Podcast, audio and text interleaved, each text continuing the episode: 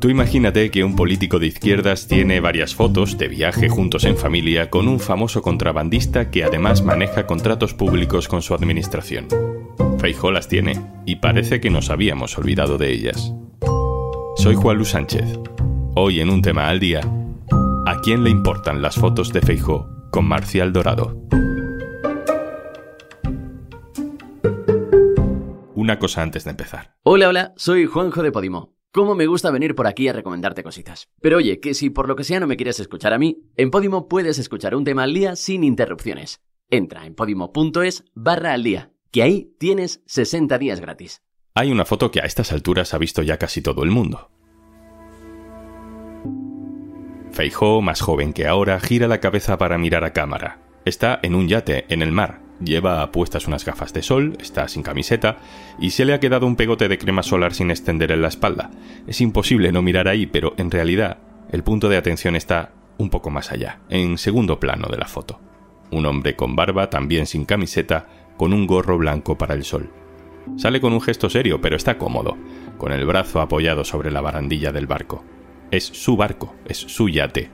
Es Marcial Dorado, capo del contrabando en Galicia. La foto es del año 1995. Cuando salió a la luz en 2013, parecía el fin de la carrera política de Feijó, quien iba a sobrevivir a una amistad con un mafioso condenado por narcotráfico.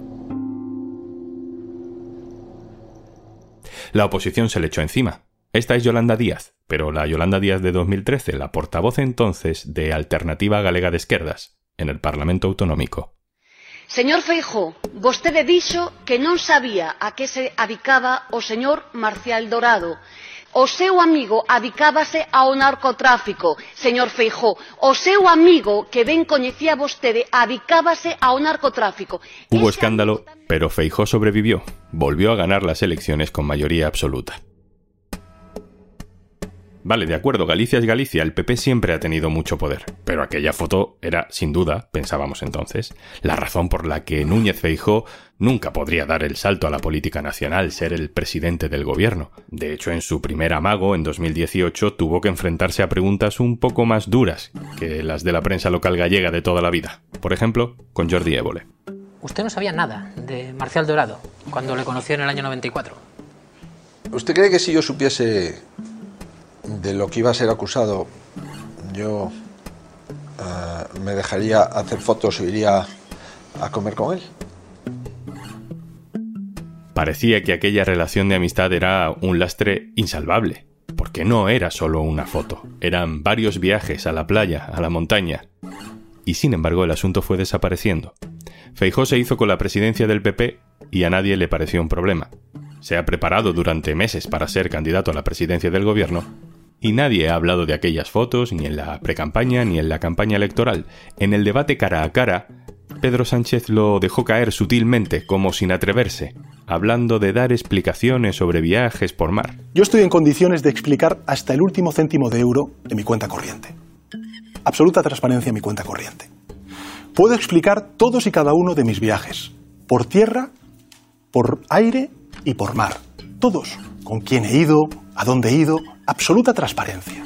Y ya está, ahí quedó todo. Incluso Yolanda Díaz, que ya estaba allí en 2013, ha esperado a la última semana de la campaña electoral para sacar el tema, eso sí, de manera mucho más explícita. Sería muy bueno que en un debate ante la sociedad española le explique, por lo menos a mi comunidad autónoma, a una década de una generación perdida de jóvenes que murieron por la droga, qué relaciones tenía con Marcial Dorado, mientras las madres que luchaban contra la droga estaban defendiendo sus derechos. Explíquenos, señor Feijó, las relaciones con Marcial Dorado. Explíquenos. Con esto, ahora sí, parece que se abre la veda sobre el asunto más turbio de la biografía de Núñez Feijo. El PSOE señala a las fotos, algunos medios internacionales han dedicado titulares al asunto en las últimas horas. Quedan cuatro días para las elecciones. José Precedo, compañero, hola. ¿Qué tal? Ya hemos dicho que las fotos se publicaron en 2013 en El País, en Galicia. El reportaje que desvela aquellos años de amistad lo firman José Hermida y Elisa Lois. En esa redacción estabas tú, que además seguías el día a día de Feijo. José, ¿cuántas veces has podido hablar de este tema de las fotos? Pues la verdad es que eh, muchísimas. Hablar, escribir, preguntarle al presidente de la Junta, incluso escuchar aquello de solo sé que había nieve cuando empezó a dudar si algunas de las fotos eran en Andorra, como había respondido a la redacción del país cuando mis compañeros de entonces fueron a visitarle, o si eran en Picos de Europa, como defendió al día siguiente de la publicación del reportaje. De aquello quedó ese meme, ¿no? Solo sé que había nieve, que hizo mucha fortuna. Y de las fotos no, algunos no hemos dejado de hablar y de escribir en todos estos años. Es cierto que en la opinión pública ese tema cayó un poco en, en el olvido, pero sí, mm, muchísimas. ¿Y por qué dices que cayó en el olvido? Vamos a empezar por el principio. ¿Qué pasa inmediatamente después de que esas fotos se publiquen? Bueno, fue un pequeño terremoto. Hubo una primera etapa de sobreexposición mediática donde quería dar la imagen de que era alguien que no tenía nada que esconder Ahí admitió que a ambos, a Dorado y a él, les había presentado un personaje muy oscuro, Manuel Cruz, un legionario de Cristo que era a la vez chofer del consejero y jefe de Feijó, José Manuel Roma y Becaría, del consejero de, Sanidad, y también tenía un segundo empleo como eh, testaferro de, Marcial Dorado. Aquellas cosas pasaban en Galicia durante los años 80 y 90. Feijó explicó cuando le preguntamos que llegó a desconfiar, pero que siempre le dijeron que sus negocios, los de Dorado, eran legales. Tampoco acabó de aclarar quién y cómo pagaba los viajes ni las estancias en esos yates y mansiones. Y a partir de los cuatro días, cuando empezó a enredarse en algunas de sus explicaciones, la estrategia cambió. El gobierno de la Junta entregó 900.000 euros en ayudas a los medios de comunicación y Feijó pronunció aquella frase en una rueda de prensa después de la reunión de su gobierno que decía se acabó la infamia. Bueno, infamia o no, lo que es evidente es que desde entonces las informaciones sobre Dorado empezaron a, a relegarse en muchos medios de comunicación de Galicia. José, ¿quién era exactamente Marcial Dorado en esa época? En la época en la que invita a Feijó a su yate, en, la que viaja con él. Dorado era desde los 80 uno de los grandes capos del contrabando de las Rías Baixas. Había sido ya detenido en, en, varias ocasiones y en operaciones importantes como la Peseta Connection, y aunque no estaba condenado por narcotráfico, porque eso sucedió después, estaba implicado en grandes operaciones de contrabando, era uno de los grandes contrabandistas no de España, sino de Europa, estaba también implicado en el lavado de dinero y era, mm, bueno, un personaje habitual de la crónica de sucesos de los medios de comunicación, no solo gallegos, sino de toda España. Luego, después de eso, y pasados años tras la amistad con Feijó, fue condenado además por narcotráfico por vender un barco que utilizó la mafia en un alijo. En honor a la verdad hay que decir que algunos expertos en contrabando y redes de las rías de Arausa defienden que Dorado, pese a ser uno de los grandes contrabandistas de Europa, nunca dio el salto a la droga. Los hechos, digamos, probados en la justicia es que vendió un barco a una red mafiosa que operaba con cocaína y que se le condenó por ello como partícipe de aquella operación. ¿Y qué sabemos de la relación entre Marcial Dorado y Feijó? ¿E-, ¿Eran amigos? La relación es la gran incógnita que queda sobre todo este caso. De entrada hay que decir un par de cosas. No fue una foto, aunque a veces se quiera reducir a esto. Fueron 6, 7, 8 viajes en dos años a distintos destinos, y ahí está Portugal, Canarias, Baleares, Picos de Europa, Andorra, y tampoco fue un error de juventud de Feijó. Feijó era el número 2 de la Consejería de Sanidad del gobierno gallego. Entonces, ¿La relación que había entre ambos eran amigos? Pues no sabemos si eran amigos o si había algo más. Sabemos lo que ha contado Dorado. Dorado en el programa de Jordi Évole dijo que lo consideraba su amigo porque había desayunado muchas veces y dormido en su casa. Fueron ustedes muy amigos. ¿Eh? Yo me consideraba amigo, una amistad. Si duermes en mi casa, si mi mujer te hace el desayuno, Feijó nunca ha dicho que fuese su amigo. Es importante tener el contexto de lo que fue Galicia en los 80 y los 90, donde importantes hombres del contrabando importantes dirigentes del narcotráfico tenían vínculos muy claros con el Partido Popular. Ha habido alcaldes, ha habido secretarios generales del partido en agrupaciones que fueron condenados por narcotráfico y el propio Fraga, cuando era presidente, fue a reunirse a Portugal con contrabandistas huidos de la justicia para convencerles de que volviesen. Una de esos episodios de realismo mágico que se vivían en, en la Galicia de aquellos años. En ese contexto político, José, y con lo que ya se sabía sobre Marcial Dorado, ¿Tú crees que Feijo podía no saber que aquel amigo suyo que le invitaba a su casa y a su yate era un mafioso? Podría no saberlo si viviese en otro planeta, pero Feijó era el número dos de la Consejería de Sanidad del gobierno gallego.